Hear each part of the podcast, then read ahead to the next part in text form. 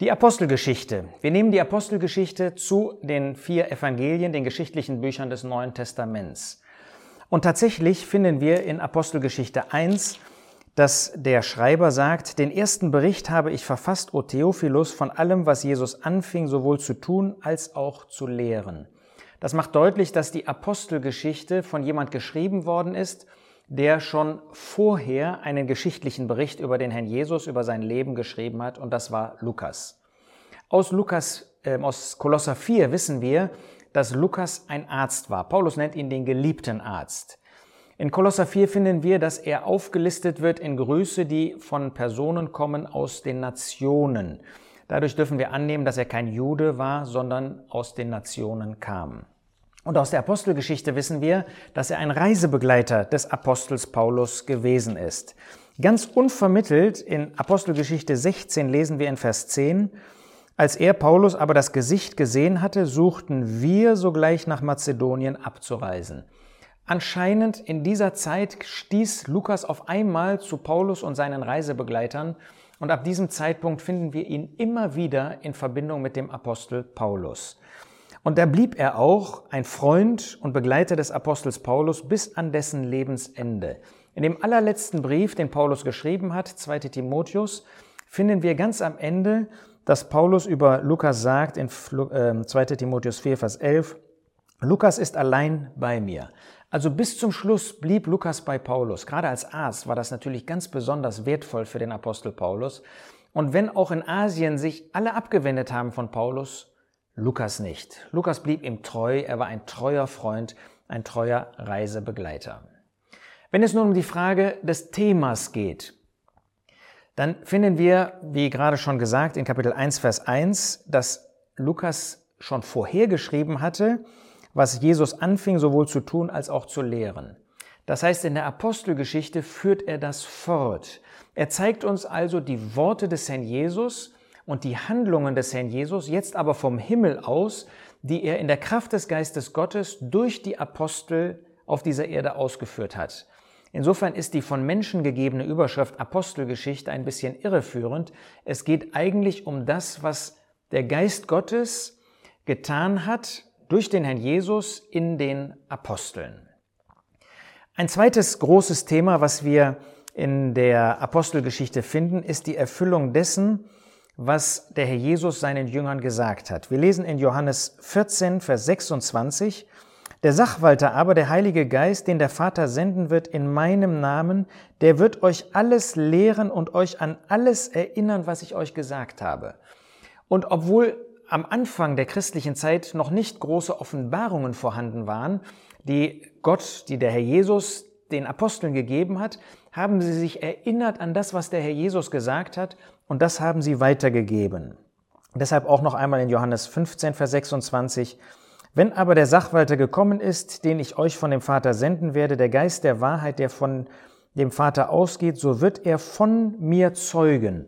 Das ist das, was die Apostel in der Apostelgeschichte getan haben in dieser Zeit. Sie haben von dem Herrn Jesus vor den Menschen gezeugt und das Evangelium verkündigt. Der Charakter dieser Zeit, der wird in Apostelgeschichte 1 vorgestellt. Der Herr Jesus ist der Auferstandene und ist der, der dann in den Himmel auffuhr. Und davon zeugten die Apostel, die Jünger. Sie zeugten von dem auferstandenen und verherrlichten Christus.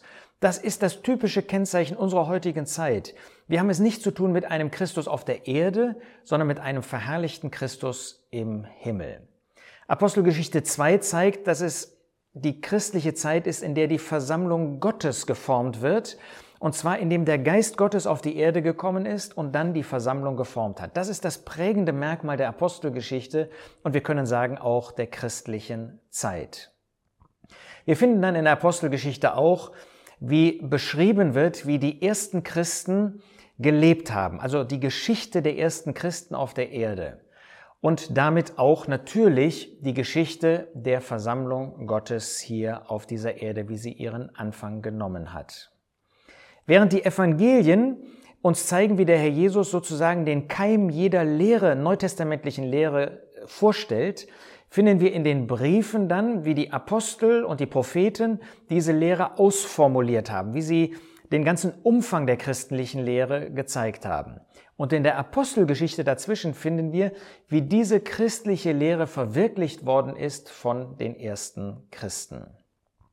Wenn man so Schwerpunkte in der Apostelgeschichte sehen möchte, dann sieht man, dass dort gezeigt wird, dass in dem ersten Teil ganz besonders der Apostel Petrus gelehrt hat und in dem zweiten Teil ganz besonders dann ab Kapitel 13 der Apostel Paulus seine, seinen Dienst ausgeführt hat und durch Lehren, durch Reden dieses Buch dann auch prägt. Wenn man eine Einteilung dieses Buches vornehmen möchte, dann kann man sich auf Kapitel 1, Vers 8 berufen. Da sagt der Herr Jesus zu den Aposteln, aber ihr werdet Kraft empfangen, wenn der Heilige Geist auf euch herabkommt. Und ihr werdet meine Zeugen sein, sowohl in Jerusalem als auch in ganz Judäa und Samaria und bis an das Ende der Erde. Nun Kapitel 1 bis 7 finden wir, dass in Jerusalem besonders das Evangelium bezeugt wird. In den Kapiteln 8 bis 12 finden wir, dass der Dienst dann, wie in Kapitel 1 Vers 8 gesagt, dass dieser Dienst nach Judäa und Samaria weitergeht. Und dann ganz besonders durch den Apostel Paulus, Kapitel 13 bis 28, dass dieser Dienst bis an das Ende der Welt, ja in das römische Reich bis nach Rom gekommen ist. Zum Schluss wieder ein paar Besonderheiten dieses Buches. Das erste, wir finden genau acht Wunder, die der Apostel Paulus getan hat, die in diesem Buch gezeigt werden. Umgekehrt finden wir eine ganze Anzahl, manche zählen sieben, manche zählen neun Reden, Ansprachen des Apostels Petrus. Dann ist natürlich auffallend, ich habe schon auf Vers 1 verwiesen, des ersten Kapitels, dass es eine Verbindung gibt zwischen Evangelium und Apostelgeschichte. Das heißt, das Wirken der Apostel, das Wirken in der christlichen Zeit ist untrennbar verbunden mit dem Leben und Sterben des Herrn Jesus, wie es uns im Lukas-Evangelium vorgestellt wird. Drittens finden wir in diesem Buch, wie das Handeln, wie die Regierung Gottes in dieser ersten neutestamentlichen Zeit uns vorgestellt wird, wie Gott mit den Seinen und auch mit den Ungläubigen gehandelt hat, wie die Regierung unsichtbar vom Himmel geschieht und die Gläubigen diese Regierung angenommen haben. Dann ist auch auffallend, dass wir in der Apostelgeschichte finden, dass sowohl die Versammlung verkündigt wird, ab Kapitel 2 finden wir die Versammlung, als auch, dass bis zum Schluss über das Reich Gottes gesprochen wird. Also dieses Königreich, das in geheimnisvoller Weise heute vorhanden ist, der Herr Jesus vom Himmel aus die Seinen regiert, dieses Reich Gottes wurde von dem Apostel Paulus immer auch verkündet. Letzter Vers dieses Buches. Und Paulus predigte das Reich Gottes. Also die Versammlung und das Reich wurden parallel verkündigt. Ein fünfter Punkt, wir finden hier in diesem Buch in wunderbarer Weise diese erste Frische der Versammlung, der Gläubigen, wie sie in neuer Kraft durch den Geist Gottes geprägt waren. Aber leider finden wir auch schon den ersten Verfall, den ersten Niedergang, die ersten Probleme inmitten der Christen. Und das ist für uns hilfreich, wenn wir heute mit solchen Problemen, mit Niedergang zu tun haben, dass wir lernen auch durch das, was in der Apostelgeschichte vorgestellt wird.